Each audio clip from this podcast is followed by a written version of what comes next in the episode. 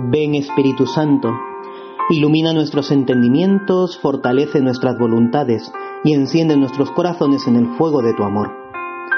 Inmaculada Madre de Dios, ruega por nosotros.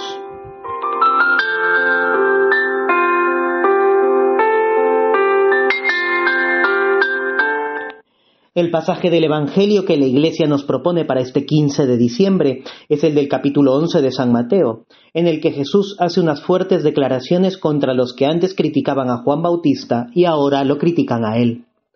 Detrás de estas palabras podemos percibir un profundo lamento de Dios, recogido también en la primera lectura del profeta Isaías. Si hubieras atendido a mis mandatos. El Señor se lamenta ante el gentío, no es capaz de reconocer por sus signos y su mensaje al Hijo de Dios. Jesús constata que el pueblo, viendo, no ve, y oyendo, no entienden. No escucharon a Juan Bautista, ni ahora al Hijo del Hombre. Jesús comienza a palpar con crudeza la indiferencia de los hombres. Sus obras, su autoridad y sus milagros sirven para contentar unas horas, quizás algún día, pero no logran convertir los corazones ni desapaigar el pecado. Dice Dios en labios del profeta Isaías, Yo, el Señor tu Dios, te instruyo por tu bien, te marco el camino a seguir.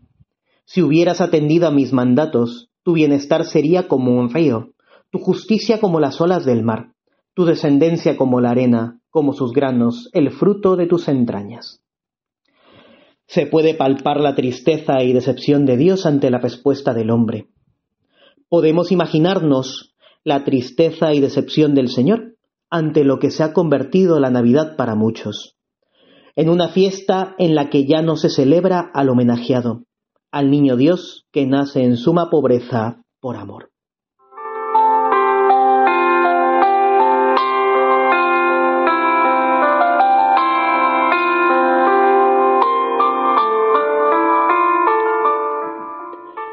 Tanto la primera lectura como el Evangelio nos tratan de alertar de que tenemos que estar muy atentos para reconocer la venida del Señor.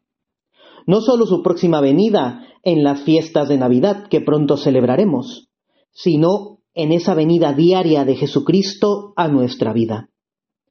Nuestra santidad, nuestra felicidad, nuestra realización personal depende de saber escuchar y responder al Señor y con mucho más razón durante este adviento, preparándonos a su venida.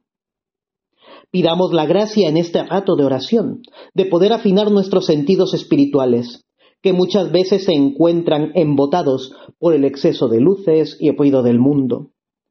Clave también para afinar los sentidos es la humildad. Todo en Belén rezuma humildad y sencillez. Y como la humildad es andar en verdad, en palabras de Santa Teresa de Jesús, el hombre humilde es el que reconoce quién es, reconoce su medida y la grandeza de Dios, abriéndose con humildad a la novedad de la acción del Señor, en palabras de Benedicto XVI.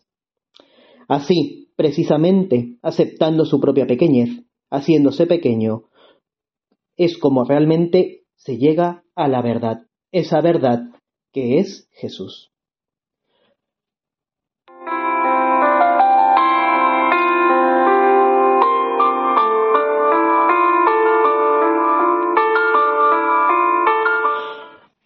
Pedir el milagro de hacernos pequeños, tal como Dios se hará nuevamente un bebé indefenso por amor. Es lo que podemos pedir para hoy en nuestra oración, para que lleguemos así a ser verdaderamente sabios, para que podamos rasgar las apariencias de las cosas, las personas, los acontecimientos, y podamos descubrir en todos, en todo y siempre ese infinito amor de Dios por cada uno de nosotros. Dios nos manda señales de su amor continuamente. Tenemos que afinar los sentidos. Que la Virgen del Adviento nos ayude a estar atentos a estas señales de Dios durante este santo tiempo de preparación para la Navidad, para que podamos escuchar, responder y seguir a Jesús, porque tal como nos lo recuerda la respuesta del Salmo de la liturgia de hoy, el que te sigue, Señor, tendrá la luz de la vida.